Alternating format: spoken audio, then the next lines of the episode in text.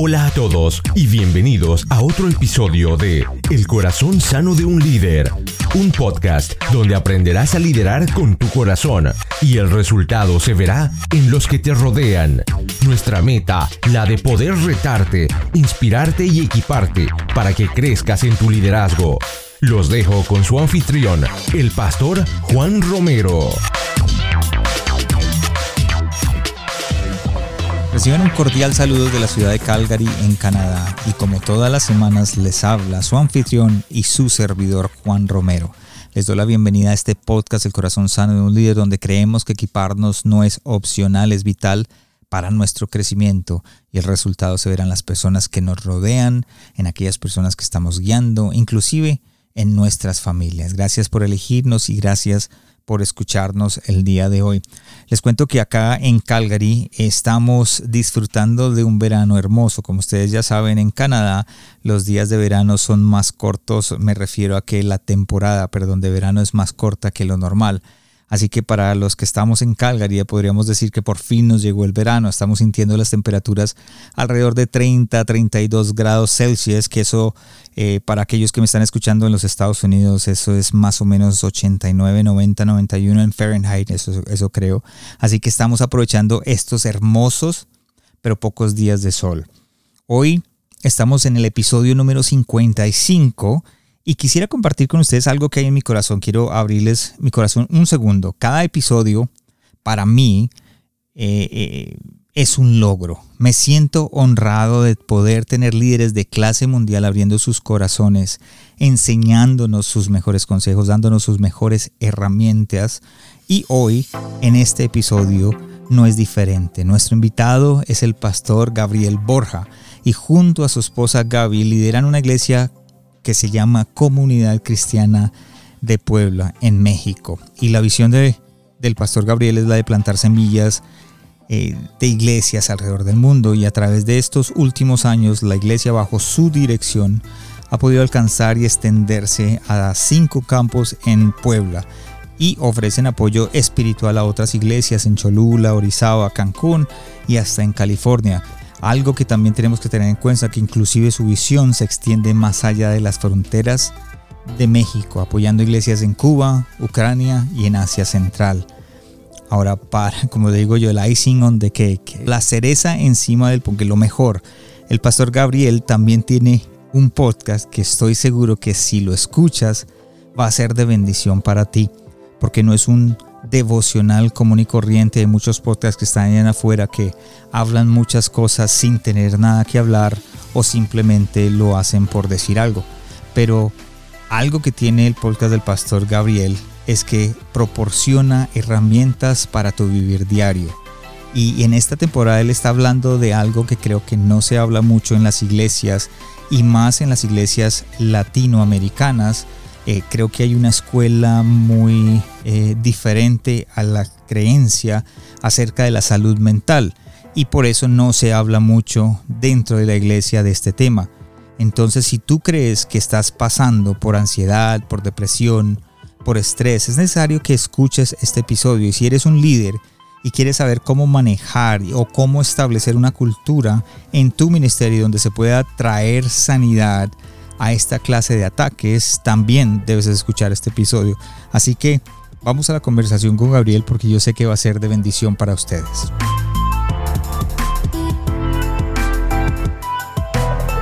Hola a todos y gracias por estar en un nuevo episodio del Corazón Sano de un Líder donde creemos que equiparnos no es opcional, es vital.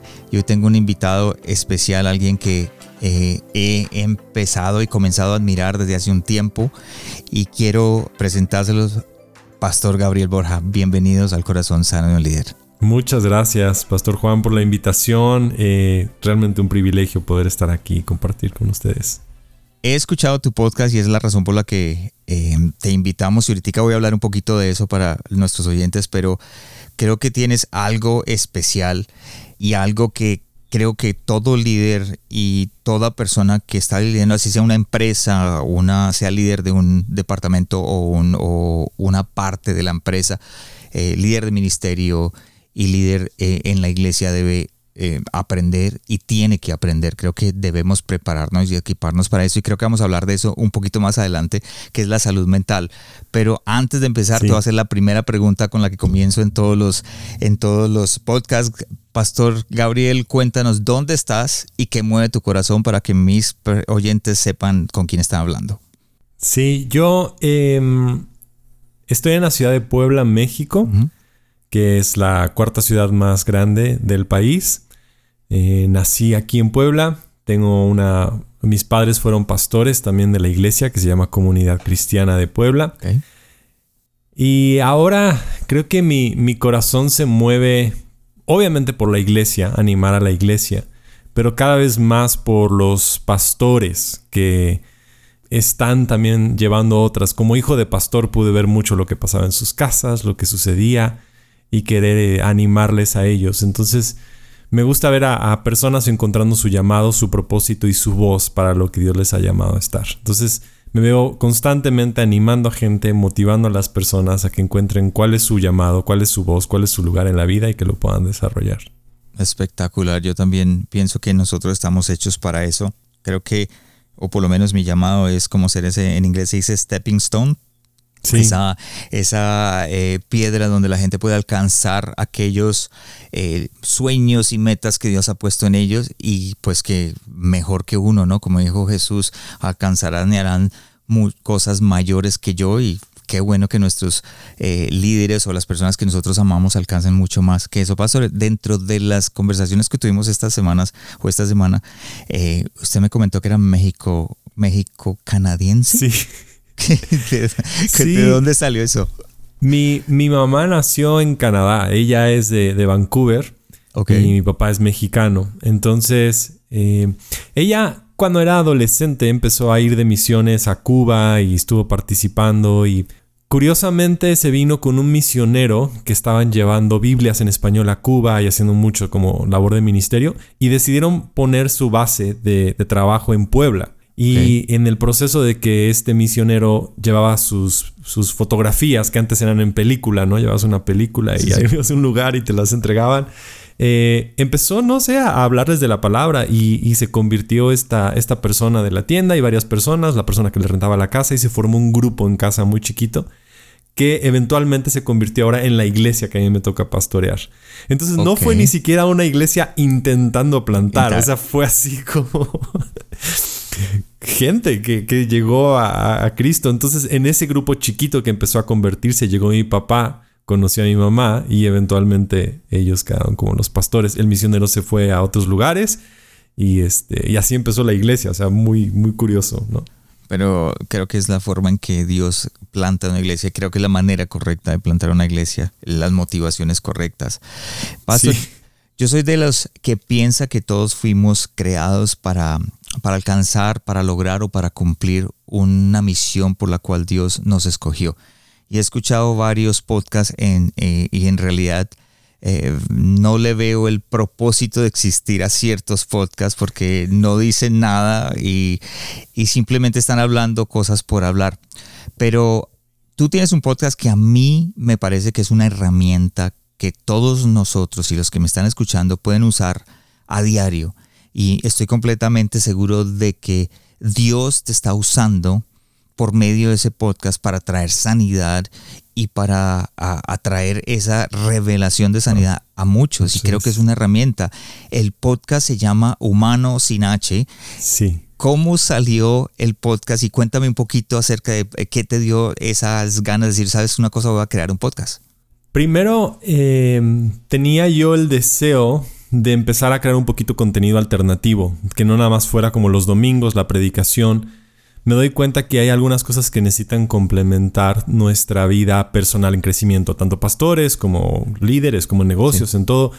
Y tuve una conversación con un pastor ya más grande y yo he aprendido que necesito tomar sabiduría de los adultos, ¿no? Como que anteriormente en las tribus había aquellos que eran como los ancianos y creo que en nuestra cultura latinoamericana o en América hemos perdido este honor hacia los adultos que vemos tal vez en otras culturas coreanas y esta honra a, que ellos han caminado antes y tienen sabiduría. Entonces, siempre que veo a un pastor mayor, me quiero acercar con él y decirle, dime tu lección. O sea, si tú me pudieras, ¿no? Hablaras con un pastor, yo soy, tengo 44, pero ellos tienen 65, entonces sé que me pueden dar algo, sé que pueden depositar algo.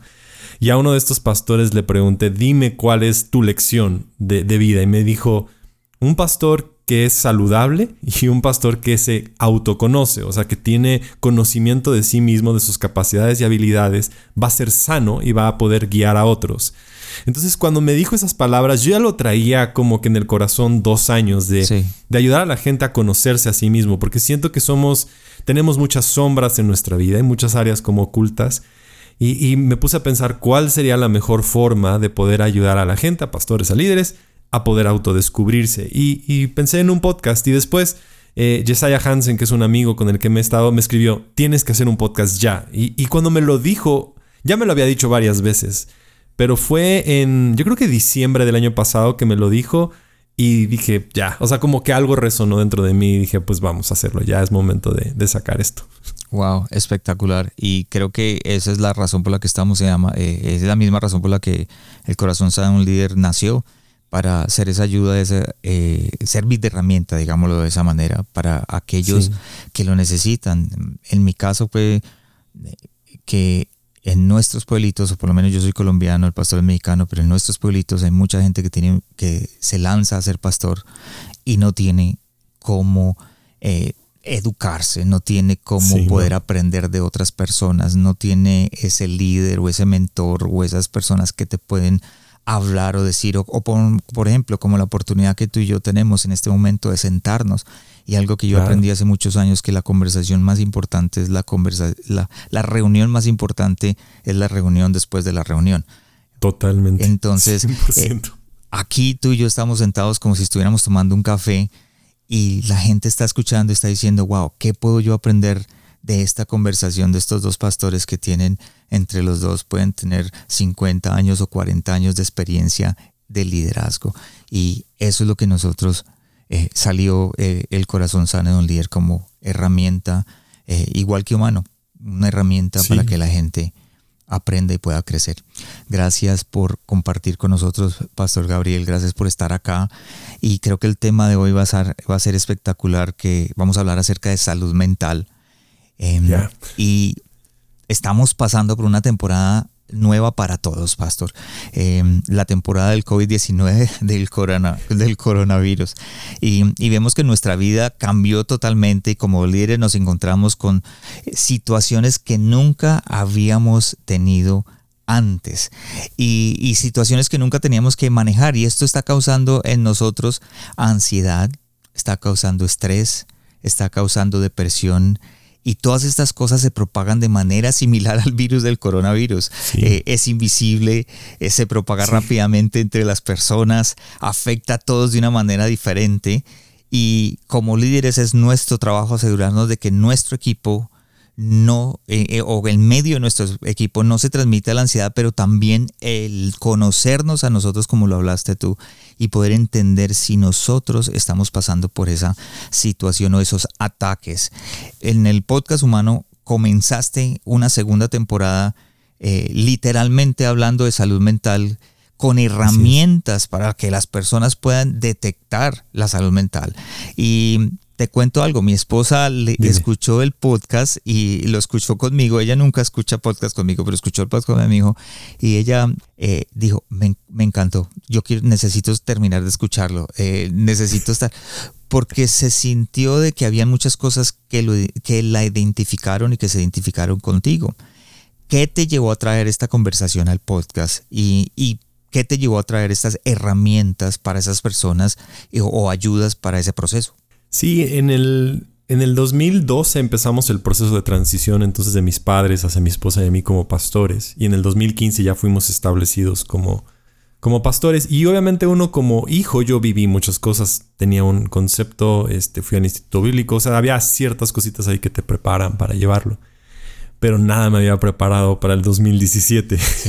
Sí. o sea, nada me había preparado para lo que iba a suceder.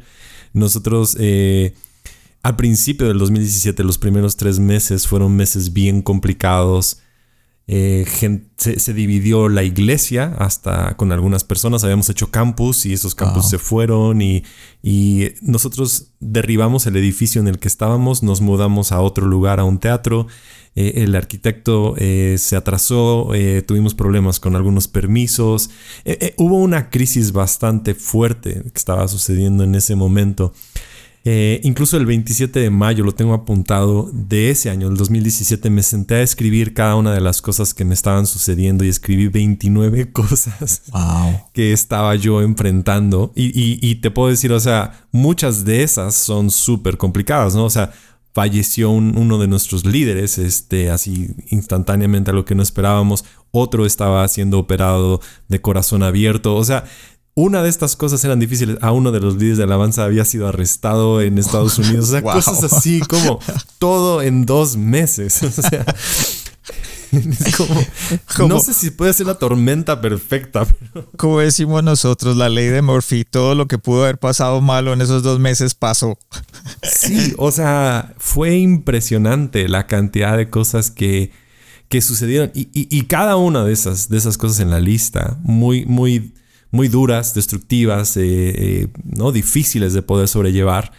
Y, sin duda eso llevó a una, una crisis, ¿no? O sea, de, entender, qué me está pasando, eh, de, llegar a tener ataques de pánico y estaba mezclado con depresión y ya no sabía si era estrés, ansiedad, depresión, dónde estaban todas las cosas. Y, y me llevó entonces a un proceso de decir, ok, ¿dónde voy a plantarme? ¿Cómo voy a crear los fundamentos? Y pude desde un principio entender que lo que estaba yo avanzando y lo que estábamos llevando hacia la iglesia, lo que íbamos a enfrentar, los fundamentos que tenía yo previos no iban a ser suficientes y que tal vez a veces hay que derribar todo y empezar a hacer fundamentos más profundos. En tu vida personal, como pastor y como líder, también con la iglesia. Porque tenemos que entender que a final de cuentas la iglesia no está en los edificios, sí está sostenida sobre las columnas, que somos seres humanos, somos las piedras vivas que forman la iglesia. Entonces, de, antemano ahí era como, ok, necesito yo rediseñar mi, vida espiritual, rediseñar mi concepto de Dios, cómo leo la Biblia, cómo oro, todas mis prácticas espirituales. Tuve que rediseñar todo y, y el objetivo sí era como, como tu podcast. O sea, necesitaba yo encontrar cómo ser un líder sano, emocionalmente sano, espiritualmente sano. Y venía con salud mental, con, con montones de prácticas y herramientas que he ido agregando a mi vida para que esto pudiera funcionar.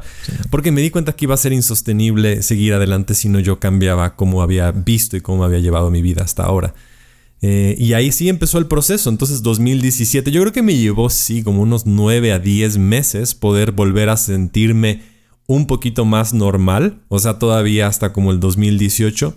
Y de ahí fui trabajando todo el año 2018 en, herramientas, en cosas, en entenderlo. Y a partir del 2019 empecé con grupos en casa, con, nuestros líderes y gente con nosotros, a llevarlos en procesos de cómo ellos pudieran formar. Entonces, todo lo que yo aprendí lo empecé a, a aplicar con, con gente en nuestra iglesia, con nuestros líderes, con las personas y empecé a ver también en ellos cambios. ¿no? Como que esa ha sido la, progresión, ¿no? De, de, vivirlo en mi vida, de haberlo aplicado, de que me haya funcionado, llevarlo con líderes también y ahora también ofrecerlo a otras personas que pueda ser de ayuda.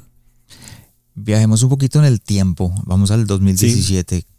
¿Cómo fueron las primeras experiencias con esos ataques eh, de depresión? De pronto que tú dijiste, no sé, estoy como confundido, no sé si es ataque de depresión, si es ansiedad. ¿Cómo comenzó eso? Yo creo que eh, lo, más raro que me empezó a pasar es que los domingos eran los días más difíciles. Eh, eh, domingo en la tarde yo sentía que el mundo se estaba acabando. O sea, yo llegaba después de la iglesia, teníamos dos servicios, eh, funcionaban, gente estaba muy bien y, era, emocionante porque nos habíamos pasado a un nuevo lugar, gente estaba convirtiéndose, o sea, como que había dentro de la iglesia un ambiente muy positivo, enérgico que estaba funcionando. Pero el domingo en la tarde yo empecé a darme cuenta que yo me sentía mal, muy mal.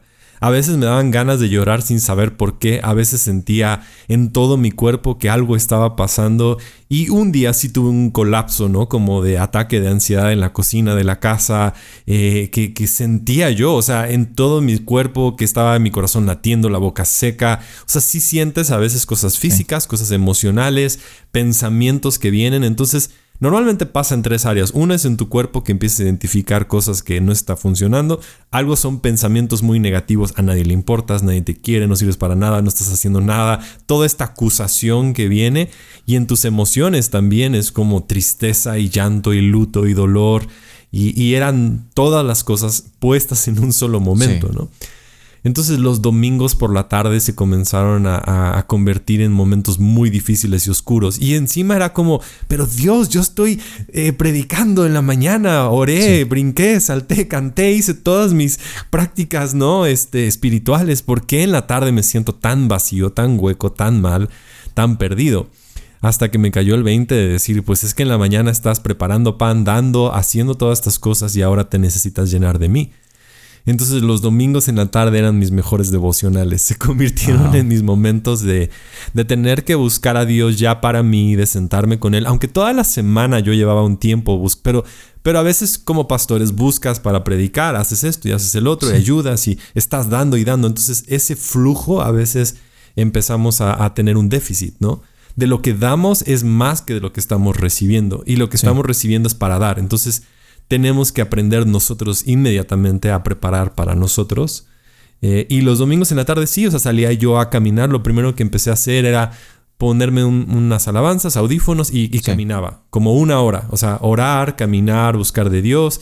Regresaba y, ya estaba yo en, en, casa, ¿no? Como que un poquito más tranquilo. Entonces, día, todos los domingos era salir a, orar, caminar, a, tener ese tiempo con Dios. Necesitaba yo como que sacar y, realmente conversar con Él y hablar con Él y, y, muy, muy intencional en este aspecto. O sea, no nada más era como te pido por tal cosa, no. O sea, yo necesito que me llenes, necesito de ti, necesito que platiquemos. O sea, era una urgencia, ¿no? Y sigue siendo ya, ya es parte de, ¿no? Como esta urgencia de estar con Dios. O sea, eso me dice que cualquier persona está abierta a recibir los ataques en cualquier momento. ¿Cómo podemos detectar las señales de que estoy recibiendo ataques? Un ejemplo, te, cuento la historia de mi esposa y dice, wow, yo no sabía eso, eso es un ataque de depresión, yo no tenía ni idea. ¿Cómo puedo yo empezar a ver estos eh, señales de estrés, señales de ansiedad, señales en nuestra vida? Claro.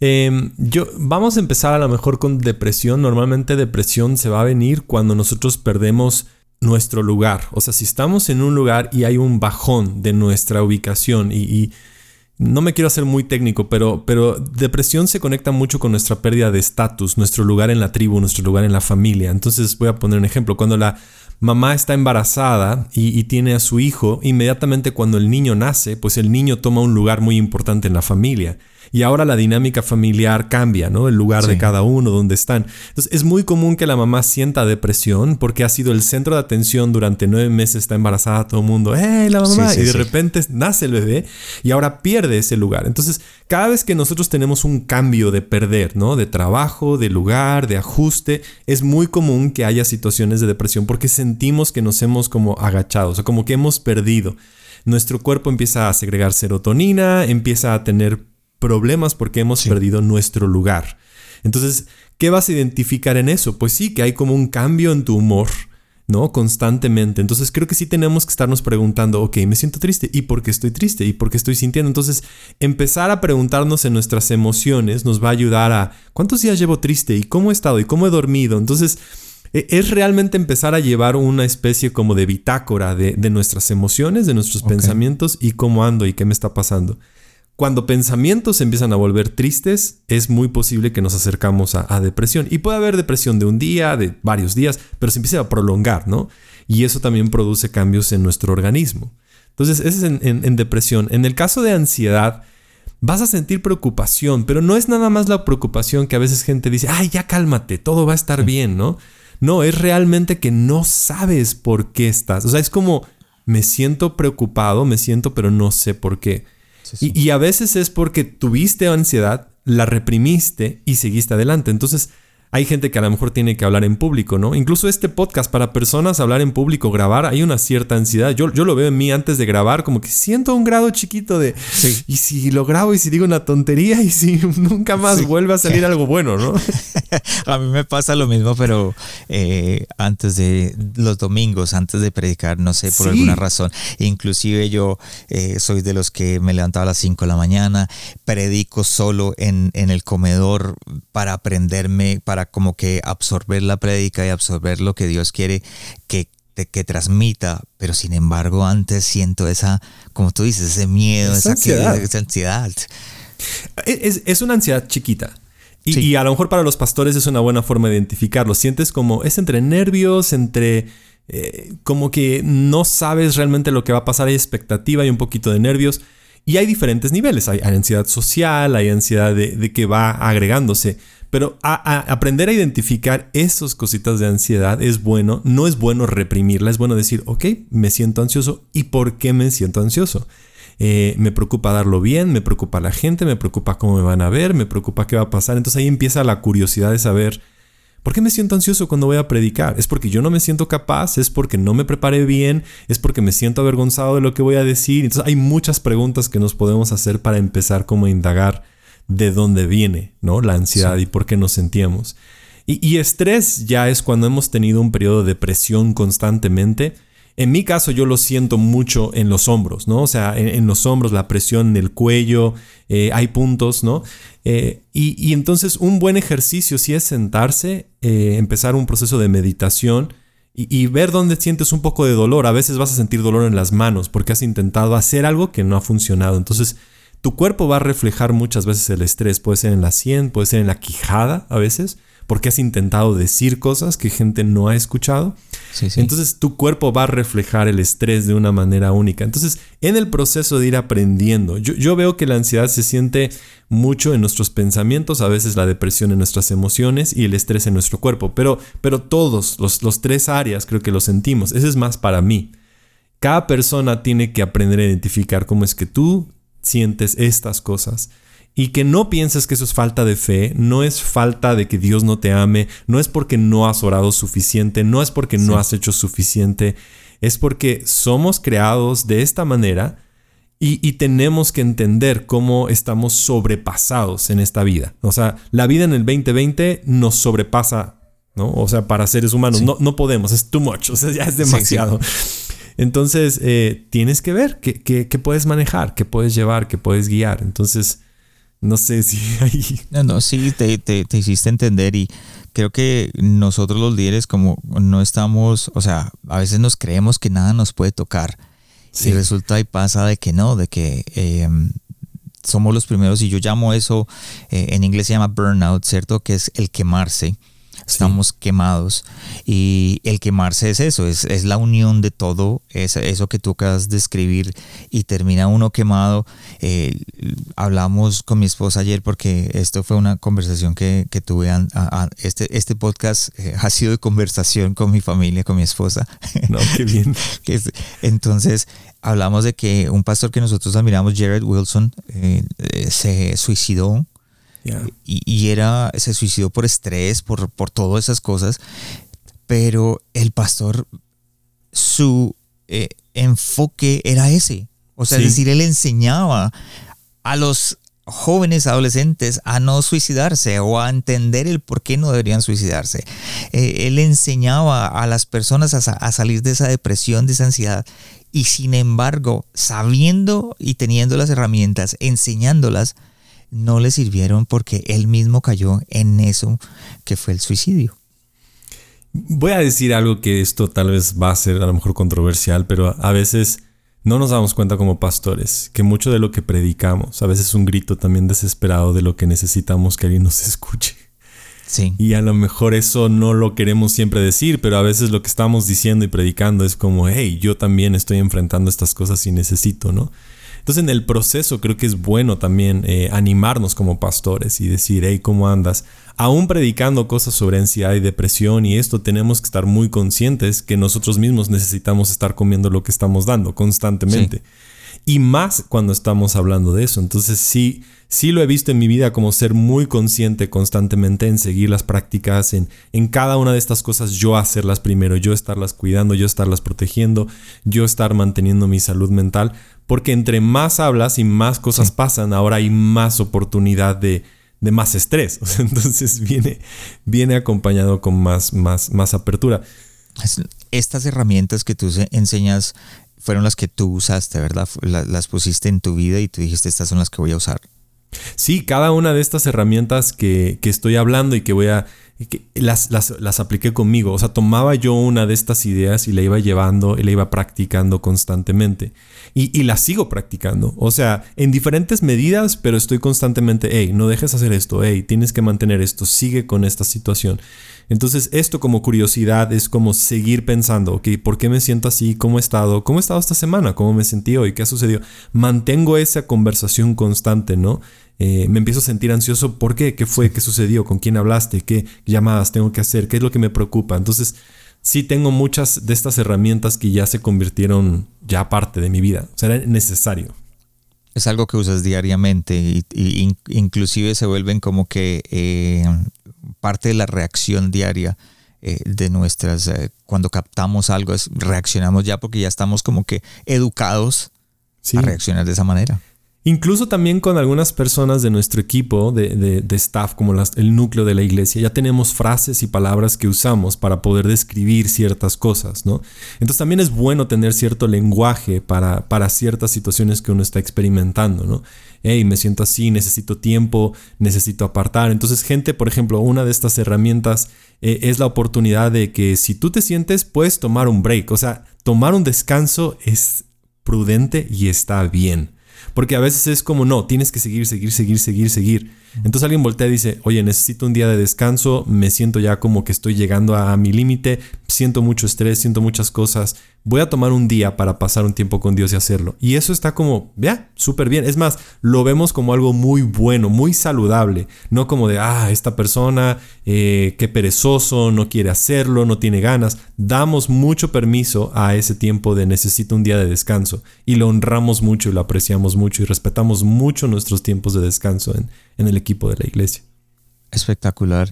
Eh, para aquellos que nos están escuchando y si de pronto dicen, ¿sabe una cosa? Me gustaría escuchar las herramientas, escuchar lo que el pastor tiene más a fondo, porque pues aquí solamente tenemos 30, 40, 50 minutos para poder conversar de un tema tan profundo.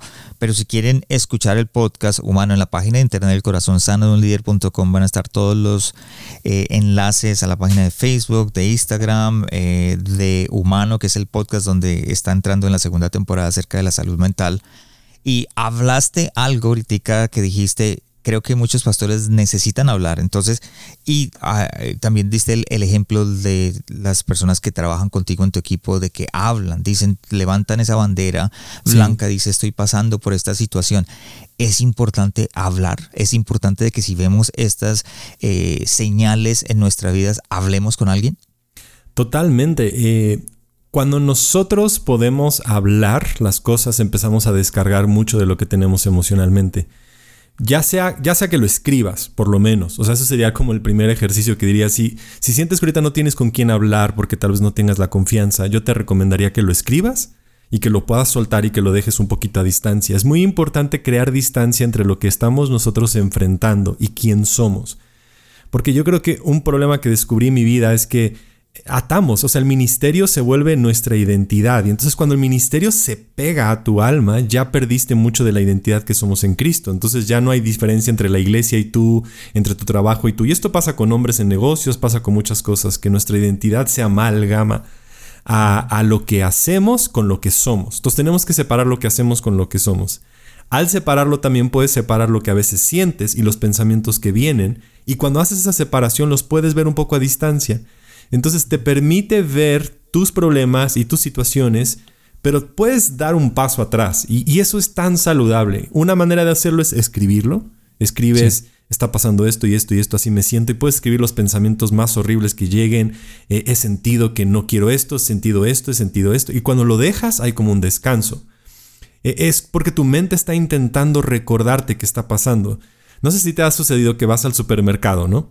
Y, vas a ir a comprar algo y, no lo escribiste, pero lo quieres recordar y voy por leche, voy por leche, voy por leche, voy por leche.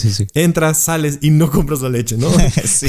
la tienes en la mente, pero, pero en tu mente la tienes y, y tu mente está cargando estos pensamientos. Entonces es lo mismo, tú estás con ansiedad, algo va a pasar, algo va a pasar y cuando lo escribes lo dejas. Entonces cuando vas al súper con una lista, mucho más fácil. Vas despejado, vas tranquilo, sabes que la lista es lo que tienes que hacer. Entonces, uno es escribirlo. La segunda sería poder, sí, conversar con alguien de confianza y decirle, estoy haciendo esto, estoy sintiendo esto, que alguien te escuche. Porque es lo mismo, vas a poder dejarlo, soltarlo. Y también si la persona es madura y te escucha, vas a poder recibir también ayuda. No creo que esté mal buscar también a terapia, si fuera necesario, buscar a un terapeuta si tienes a alguien cerca. Eh, eh, es muy importante buscar algún mentor, algún pastor, alguna persona eh, un amigo, pero sí cuidar mucho quién es esta persona para que pueda también entender todo y poder sostener. Entonces sí es muy urgente poder buscar ayuda, pedir ayuda, hablar con personas, tener amigos. Pastores necesitamos amigos en el ministerio. Eh, si eres pastor y solo tienes un amigo que es otro pastor, habla con él. O sea, está bien. O sea, por lo menos que sea un amigo. Tal vez solo te escucha y ora por ti. Está bien. No se trata de resolverlo todo. Se trata de descargar y poder conversar y poder sacar estas cosas. Dijiste una palabra que quiero derribar un argumento, terapia. Eh, dentro de nuestra eh, escuela cristiana eh, pasada del 70, 80, 90, siempre nos dijeron, es simplemente orar, es simplemente sacar fuera demonios, es simplemente imponer manos y ya tú, ya esos malos pensamientos se fueron, esos ataques de, en, la mente se fueron, eh, pero es importante esa terapia. ¿Qué le dirías a esas personas que de pronto piensan en este momento? Dice, bueno, yo no voy a terapia porque simplemente con el hecho de orar o con simplemente el hecho de imponer manos o hacer un, una liberación, ya salimos. sí, ya vamos a, vamos a, entender que terapia te va a ayudar porque la persona, si es un buen terapeuta y es una persona que sabe, solamente es un espejo. O sea, solamente te van a ayudar a poder descifrar qué es lo que está pasando en tu mente. Un, buen psicólogo, un buen terapeuta te va nada más a dar ideas y te va a ayudar como a sacar todas estas cosas y tal vez plasmarlas y tal vez sacarlas y tal vez crear un espacio que sea seguro también donde tú puedas hablar y decir un montón de cosas. Entonces yo, yo veo mucho beneficio. Sin duda hemos tenido una idea muy rara acerca de la psicología, de que todo está mal. Claro, hay unas ideas muy raras, pero también hay unas ideas muy raras dentro de la iglesia. Entonces, eh, ahí pasa en todos, no podemos juzgar, pero creo que el día de hoy hay terapeutas muy sabios, algunos que también son creyentes, algunos que son muy capacitados que lo único que hacen es, ayudarte, ser un, un, espejo y decirte, mira, esto, veo esto, esto está pasando, esto sucede y más o menos por aquí puedes avanzar. Entonces no creo que tendríamos que tenerle miedo. Es más, yo estaba animando a muchos jóvenes en mi iglesia a decirles, creo que para la próxima generación necesitamos buenos terapeutas cristianos. O sea, yo creo que hay una necesidad muy grande eh, de que jóvenes se preparen para eso porque la, próxima pandemia va a ser relacionado con salud mental. O sea, sin duda ya está pasando. Entonces sí tenemos que tener a gente capacitada con principios bíblicos y con algunas otras estrategias que nos ayuden a poder eh, ayudar a la gente con tantas situaciones. El abuso está creciendo, eh, las, luchas, o sea, hay muchas cosas que están sucediendo en nuestra sociedad que las redes sociales han creado, ¿no? Y que necesitamos tener herramientas. Y, y la oración es una parte de eso, la liberación también es una parte de eso. Yo creo en todas esas cosas, pero no toda ansiedad, no toda depresión, no todo estrés es un demonio. A veces puede ser, pero no todo es así. Entonces, yo digo a la gente, no es falta de fe que tengas ansiedad, depresión o estrés, pero sí necesitas fe para salir. O sea, sin duda alguna vas a creer, necesitas la palabra, necesitas tomar tus versículos, necesitas estar, ¿no? Afirmándote en eso. Todas esas cosas son importantes, pero hay algo más para entenderlo, ¿no? Entonces, el, terapeuta te va a ayudar a darle lenguaje a lo que te está pasando. Y cuando le das lenguaje, lo puedes sanar. Si no sabes lo que te está pasando, no lo vas a poder sanar. Exactamente. Creo que alguien hace muchos años me dijo, los doctores también son ministros de Dios. Sí, lo creo, 100%. Quisiera hacerte una pregunta. Cuando una persona con depresión, una persona que está pasando por esta salud mental, admite lo que siente por dentro, eh, él está o él o ella está admitiendo o, está compartiendo lo que para ellos es el 100% cierto, o sea, lo que ellos sienten es cierto. Eh, y él está buscando un lugar seguro para ser escuchado. Entonces, hablamos de que hay que ser escuchados. Pero entonces ahora hablemos desde el otro lado, como líderes, cómo debemos responder a esta situación si alguien nos, se nos acerca y nos habla. Y lo digo porque había una historia, hago un paréntesis rápido, no me gusta hablar mucho en, los episodios, me gusta que mi invitado hable. Pero Jared Wilson, inclusive, él decía, eh, yo, lo, yo lo seguía mucho a él y, y, él decía que los jóvenes tenían o tienen la tendencia a llamar la atención cortándose, diciendo que se van a suicidar, que tienen pensamientos suicidas. Y los pastores, los líderes, los padres, su tendencia es a decir, ah, está buscando es drama, eso es drama, drama de adolescente, drama de una persona que no ha crecido. ¿Cómo un adolescente va a tener esos pensamientos suicidas? Como si no tiene los problemas que yo tengo. Entonces, eh, dándonos cuenta de eso, no sabemos manejar esa situación cuando un adolescente o cuando una persona cualquiera nos habla y nos dice, estoy pasando por esto. ¿Cuál sería el consejo que tú le darías a esos líderes, a esos pastores? para escuchar. Sí, voy a este, simplificar, ¿no? Porque son muchos casos, no tenemos como una sola herramienta. Eh, lo primero que yo diría es, es un poco aplicar lo mismo que, que tal vez un terapeuta hace, es, ser espejo, escuchar a la persona sin juzgar. O sea, es, muy bueno poder escuchar a la persona y, y validar que esa es su realidad.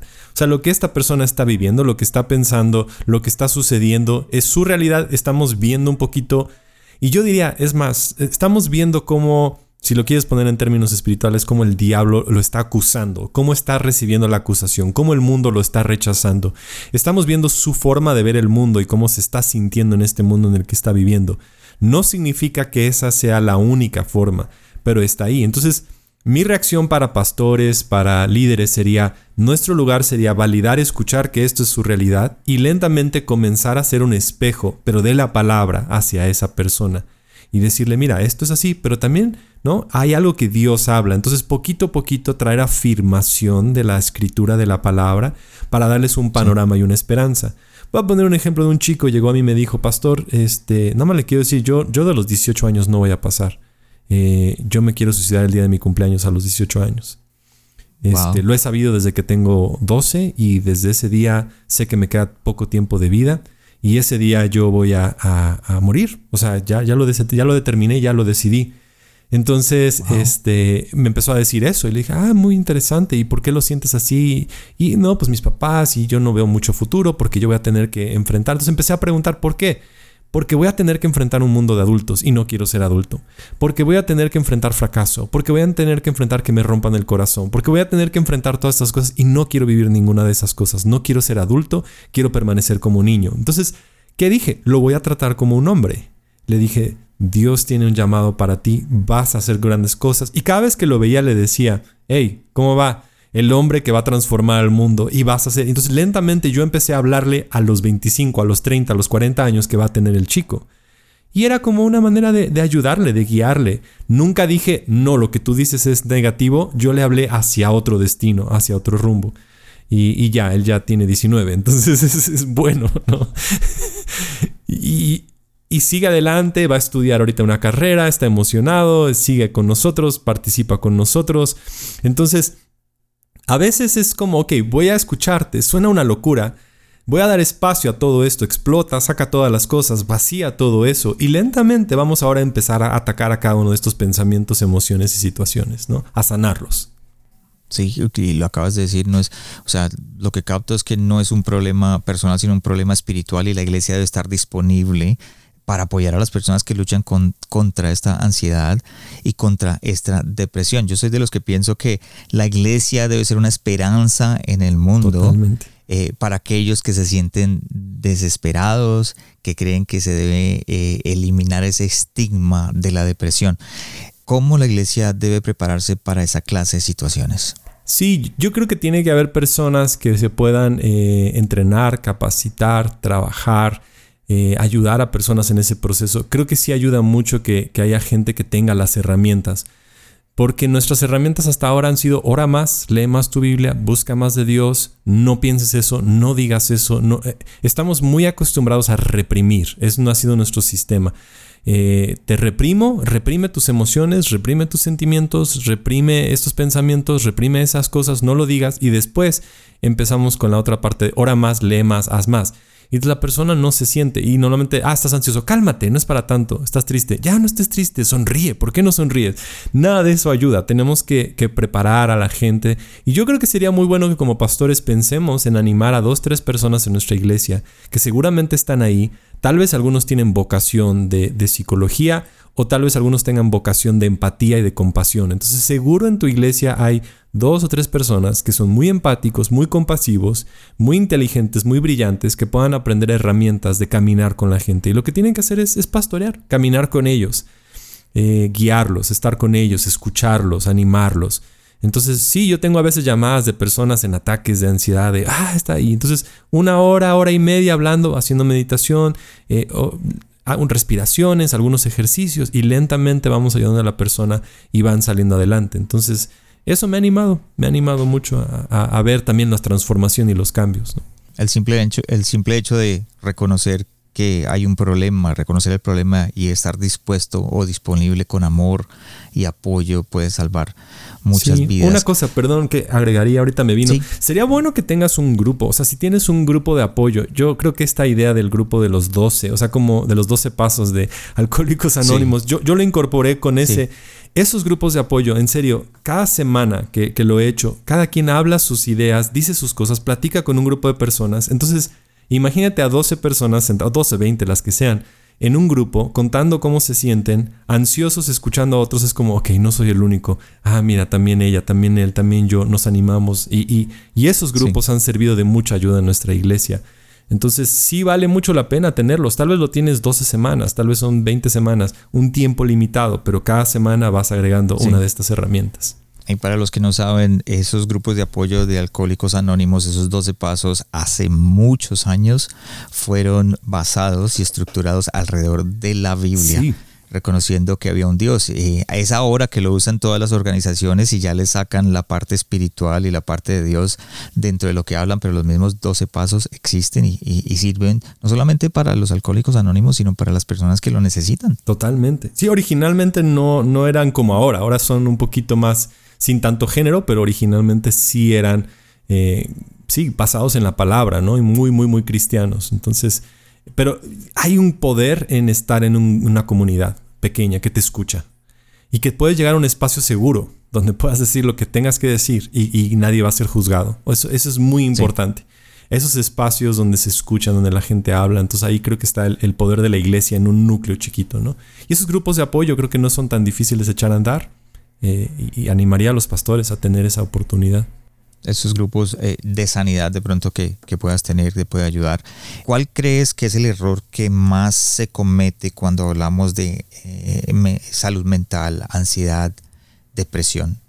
Creo que un error es que lo, todo es espiritual y eso no, no existe, ¿no? O sea, como que lo, lo olvidamos. Sí tiene un lado espiritual, pero también tiene un lado emocional y tiene un lado físico.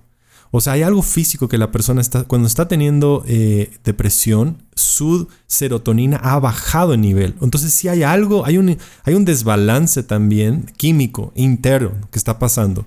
Hay una dieta necesaria también que va a ser muy bueno. Hay, hay unas cosas muy importantes que van a ayudar. Entonces, normalmente lo que decimos, ah, es algo así sencillo y, lo, como que lo ponemos a un lado como si no fuera tan grave. Pero si una persona llegara a nuestra iglesia y dijera, doctor, este doctor, pastor, tengo yo, ¿no? una bolita aquí en el cuello, siento un tumor, dirías, ve con un doctor inmediatamente, ¿no? Si alguien vemos que tiene algo físico, lo mandaríamos. Entonces, si vemos a una persona que está ya sufriendo situaciones muy difíciles, algunos pastores, si no se sienten capacitados, sería muy bueno decir, ok, sí necesitas ayuda profesional y está bien eh, y te voy a acompañar con el lado espiritual y alguien que te ayude con el lado psicológico si no se siente tan listo. Entonces creo que es como lo minimizamos. Ese sería el error yo creo que más grande. Sí, yo hablaba con Koalo Zamorano en, en, un momento, él tiene un libro acerca de el paso por depresión y él dice que simplemente el hecho de tomar una pastilla te puede cambiar la vida. Y nosotros creemos que simplemente el hecho de imponer manos nos va a cambiar la vida. Resulta que esa pastilla es la que nos va a cambiar la forma de pensar, el hecho de que hagamos cosas diferentes diarias, porque es un desbalance químico. Y, volvemos a lo mismo. algunos doctores o todos los doctores para mí son ministros de Dios. Sí, sí, o sea, incluso por ejemplo esa parte de, tomar medicamento, creo que sí, sí debe de ser en momentos, ¿no? Hay algunos casos, no tiene que ser inmediatamente, sí hay casos que sí necesitan este medicamento y creo que está bien, no creo que te tengas que sentir condenado. Eh, te va a ayudar a balancear. Lo que va a hacer es ayudarte a balancear tu, tu nivel de serotonina, te va a poner otra vez en un ambiente donde te sientas bien pero yo creo que todo tratamiento, tanto psicológico como psiquiátrico, si lo acompañemos con una, una, guianza espiritual, con que alguien esté orando contigo, con que alguien esté contigo caminando y una vida devocional también saludable. Entonces, no es una sola solución. Creo que tenemos que hacer algo eh, en complemento ¿no? con estas cosas. ¿Cuándo crees que debemos pasar de la ayuda de pronto en la iglesia, con los grupos, con escuchar, con hablar, con guiar, a de pronto una eh, ayuda más profesional? Sí, cuando nos sintamos nosotros que ya no, no, no nos sentimos capaces, yo creo que está bien admitir, como pastores queremos ser todólogos. No podemos hacer todo. Hay, pastores que son muy buenos administradores, hay pastores que son muy buenos enseñando, predicando, hacerlo eso. Si no tienes la persona correcta, si no te sientes con los, eh, los dones correctos en esta área, busca a alguien que te apoye, busca a un terapeuta que ayude en estos casos. No está mal. Eh, creo que sí tenemos que entender nuestras fuerzas, nuestras debilidades, y si tu debilidad está en eso, está bien pedir ayuda. Ese es un buen momento para buscarla. La última pregunta antes de entrar a las últimas preguntas del, final del, episodio. A mí me encanta.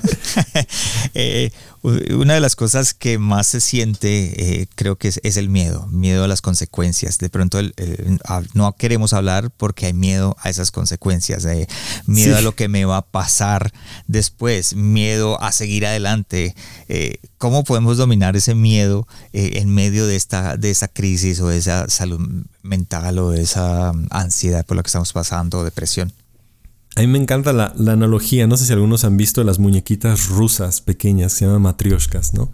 La muñequita rusa le, quitas y sacas una cosa, sale otra, y sale otra igual, y sale otra, y otra. Hasta que, sale, hasta que sale una pequeñita, ¿no? Todos somos así, tú y yo somos de esa manera. Tenemos una capa exterior y esa capa exterior tiene miedo por algo, porque su imagen tal vez no va a ser buena. Le quitamos esa capa y ahora no importa la imagen, ahora importa otra cosa. Y quitamos esa capa y ahora el temor es otra cosa y otra cosa. Y a lo mejor todos llegamos a un lugar donde el miedo o el temor, la raíz del miedo en cada uno de nosotros, la raíz de ansiedad, de depresión es distinta para cada persona.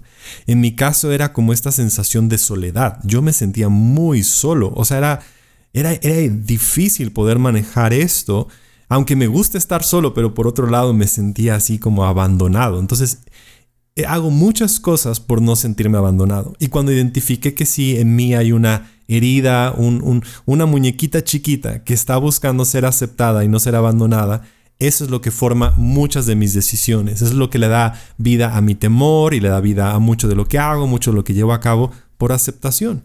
Entonces a veces tenemos que hacer el proceso de, ok, ¿por qué me siento miedo? Es por esto. Pero espérame, ¿y por qué esto? ¿Y cuándo fue la primera vez que sentí? ¿Y cuándo fue la primera vez que enfrenté ese temor? ¿Y cómo me hizo sentir? ¿Y en qué ambiente estaba? ¿Y cómo percibí esto? Entonces sí hay que hacer un trabajo en la vida de uno. Y, y, ser esa muñequita y a lo mejor ahorita estamos en la primera capa, segunda, tercera, cuarta, quinta y a lo mejor llegas a donde dices, siempre he tenido miedo de que me abandonen o siempre he tenido miedo de aceptación o, o, de amor, o siempre me he sentido invisible, siempre me he sentido así. Y eso es lo que Dios quiere sanar. Ahí es donde está la raíz.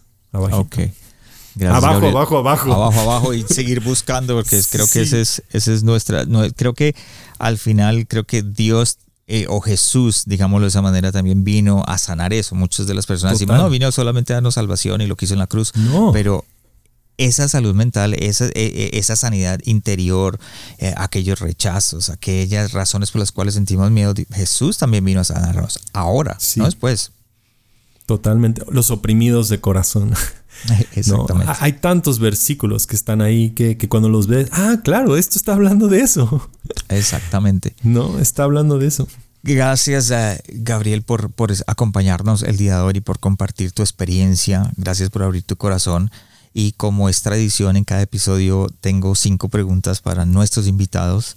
Y la primera de ellas es de los hábitos que tienes diariamente, ¿cuál es el que más ha afectado tu liderazgo? Ahora el hábito que más ha afectado después de este tiempo ha sido eh, meditación. ¿no? Hay un episodio que tengo en el podcast donde explico cómo lo hago, pero es un tiempo para estar en la presencia de Dios. Ese hábito de caminar, lo hago caminando, lo hago en casa, lo hago así, pero es, es 10, 15 minutos de poder estar nada más con Dios. Quitar todas las distracciones, todas las cosas, no hago nada, solo estoy con Dios. Ok, perfecto. Estar con Dios, el hábito más importante, buscarlo y estar con Él. Eh, pregunta número dos, ¿cómo te estás preparando para el siguiente paso en tu llamado. Ahora muchos y, la mayoría de los que nos están escuchando no tenemos ni idea cuál es el, siguiente paso, a dónde Dios te está llevando, pero ¿cómo te estás preparando? Eh, tengo buenas pláticas con amigos pastores, con los que estamos constantemente como afilándonos y, escuchando perspectivas diferentes. Eh, con ellos creo que esa amistad me ha ayudado mucho. Cultivo mucho una buena amistad con pastores que ellos me motivan porque sé que ellos me pueden impulsar. Y siempre les he dicho, tienen permiso de que si me ven haciendo alguna cosa me impulsen, me dejen, no me dejen, no me suelten. Entonces hemos creado esta dinámica como de, cuando sales a correr, tú puedes correr al ritmo que tú quieres, pero si vas con amigos, ¿no? Puedes ir a un ritmo. Y eso es lo que he aprendido, ¿no? Con ellos, animar, eh, dejarme también conversar con ellos, pedir oración. Y es, es importante abrir tu corazón, pedir ayuda y, creo que eso, la, amistad ha sido muy, muy importante para mí. Creo que me está animando a, la próxima temporada. Tienen experiencia, entonces también puedo aprender de sus experiencias. Qué importante tener esos mentores que te pueden ayudar y te, te catapultan a ir más allá. Sí, sí, totalmente. ¿Cuál fue el último libro que leíste o el que le recomendarías a nuestros líderes? Ok, sí me gusta leer. Entonces, déjame, aquí los puse. Ah, Voy a recomendar dos, ¿te parece bien? Perfecto. Uno, uno es como cinco disfunciones de un equipo que nos ha ayudado mucho en nuestra iglesia si estás trabajando con tu equipo. Es un poco más de liderazgo. Es de Patrick Lencioni. Funciona para negocios, funciona para todo tipo de cosas. Este, creo que es muy práctico en el desarrollo. Y el segundo se llama El río profundo de Shusaku Endo. Em, es una novela. Ok. es una novela de un, japonés que es como católico, que estaba él encontrando muchos dilemas de cómo la gente mira a Jesús en el mundo. Entonces creo que da una perspectiva espiritual del mundo muy diferente y da una perspectiva de cómo a veces el mundo ve a Jesús para que nos refresquen cómo tenerlo. Entonces eh, es, un autor japonés muy interesante. Es, la novela me, me encanta. O sea, todavía la sigo recordando y recuerdo la historia y y, no leo muchas novelas, pero en particular esta me ha, me ha volado los sesos. Espectacular. y si por casualidad no pudiste anotar, no te preocupes, en la página del corazón sano de un líder.com va a estar el enlace de los libros a los libros para que si los quieres comprar, adquirir, los pueda hacer más fácil. Ahí van a estar todos. Así que no te preocupes, simplemente búscanos en el corazón sano de un líder.com. Cuarta pregunta, ¿de quién o de qué estás aprendiendo en este momento? Em, no sé. ¿De quién estoy aprendiendo? Es buen punto. creo que del mismo grupo de amigos, pero este. Estoy aprendiendo. Honestamente, pues estoy aprendiendo de mi esposa mucho. Ok. Sí, hemos tenido nosotros un proceso como largo en muchos aspectos en nuestra vida de, enfrentar. Y, a través de todo esto también no, conté y algún otro día se puede hablar de cómo ella veía todo lo que me estaba pasando, ¿no? Porque también había otro aspecto, no lo viví totalmente solo. Entonces ahora creo que en estos últimos cuatro meses que hemos estado juntos he aprendido mucho de cómo ella lo veía, lo que estaba ahí, y entender también las cosas que ella enfrentaba. Entonces he aprendido mucho acerca de, de eso, ¿no? De escuchar su corazón, de cuidarla, de animarla, de, de verlo y de, ayudarnos mucho en estos procesos y aprender cómo ayudarnos a, caminar más juntos, ¿no? Y más en estos tiempos de cuarentena que uno está con la esposa todo el tiempo, uno aprende más de ellas y de nuestros hijos. Así estoy yo en estos momentos, de las personas que más he aprendido desde mis hijos. He tenido unas conversaciones que ellos ya, están mayores, son, tienen 25 y 22 años, pero y con mi esposa hemos tenido conversaciones que yo digo, wow, ¿de dónde? Sí, no hubieran pasado, ¿no? No hubieran pasado, sí. Entonces, las, primeras dos, tres semanas sí admito que fueron muy difíciles. Fue como, ¿what? ¿Esto? Sí. Pero era la, o sea, la frustración de todo, ¿no? Personal. Y ahora es como, ok, estamos pero sí, o sea, sin duda las conversaciones han sido más, más profundas, más íntimas, más reales. Ya no le puedes dar la vuelta, ya no puedes ignorarlas y eso, sí, he aprendido mucho de ella y de todo. Exacto. Y para los que me están escuchando, si no estás teniendo esas conversaciones con tu esposa ya después de cuatro meses en cuarentena es porque tienes un problema. Sí, sí. Última pregunta, Pastor. si, si estuvieras frente a ti mismo, pero 20, 25 años atrás, ¿qué te dirías o te aconsejarías para enfrentar tu llamado? Me le diría disfruta mucho más las cosas. No te claves con cada una de las personas que te han lastimado, traicionado. Perdona más rápido, sana más rápido, suelta más rápido. Eh, sí, eso es lo que le diría. Wow. Gracias, Pastor, por compartir con nosotros. Eh, Pastor Gabriel, eh, ha sido un honor tenerlo en este episodio. Y ya para terminar, ¿qué le aconsejarías el último consejo para aquellos que no están escuchando y dicen, sabes una cosa, me sentí muy identificado con la conversación del pastor Gabriel el día de hoy y quisiera empezar a trabajar en ello?